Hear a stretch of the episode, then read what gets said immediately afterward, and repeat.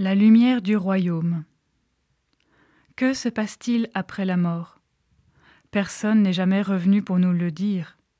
En fait, si, il y en a un, notre Seigneur Jésus-Christ. Dans les récits de résurrection, Jésus ne parle ni de jugement, ni de paradis, ni d'enfer. Il privilégie la rencontre. Il explique l'Écriture et il envoie annoncer l'Évangile avec la force de l'Esprit Saint. Lorsque Jésus parle de jugement avant sa passion, il ne cherche pas à décrire ce qui se passe après la mort. Il s'agit plutôt d'un enseignement sur ce qui est vivifiant et sur ce qui est mortifère. Autrement dit, sur ce qui nous rapproche du royaume de Dieu et sur ce qui nous en éloigne.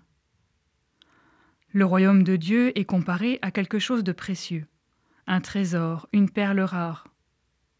Pour trouver le royaume, il faut d'abord le chercher, le chercher vraiment, le chercher tous les jours et pas seulement quand il y a des problèmes. Dans le même temps, il faut avoir le regard habité par la lumière de Dieu. Cette lumière éclaire toute chose d'un jour nouveau. Dans la parabole, il donne tout pour ce qu'il y a de plus précieux. De même, le filet prend tout, c'est-à-dire tout notre être, avec ce qu'il y a de bon et de moins bon. Le royaume se trouve en mettant tout sous le regard de Dieu. Le royaume se découvre lorsque nous laissons la lumière de Dieu habiter chaque instant de nos vies.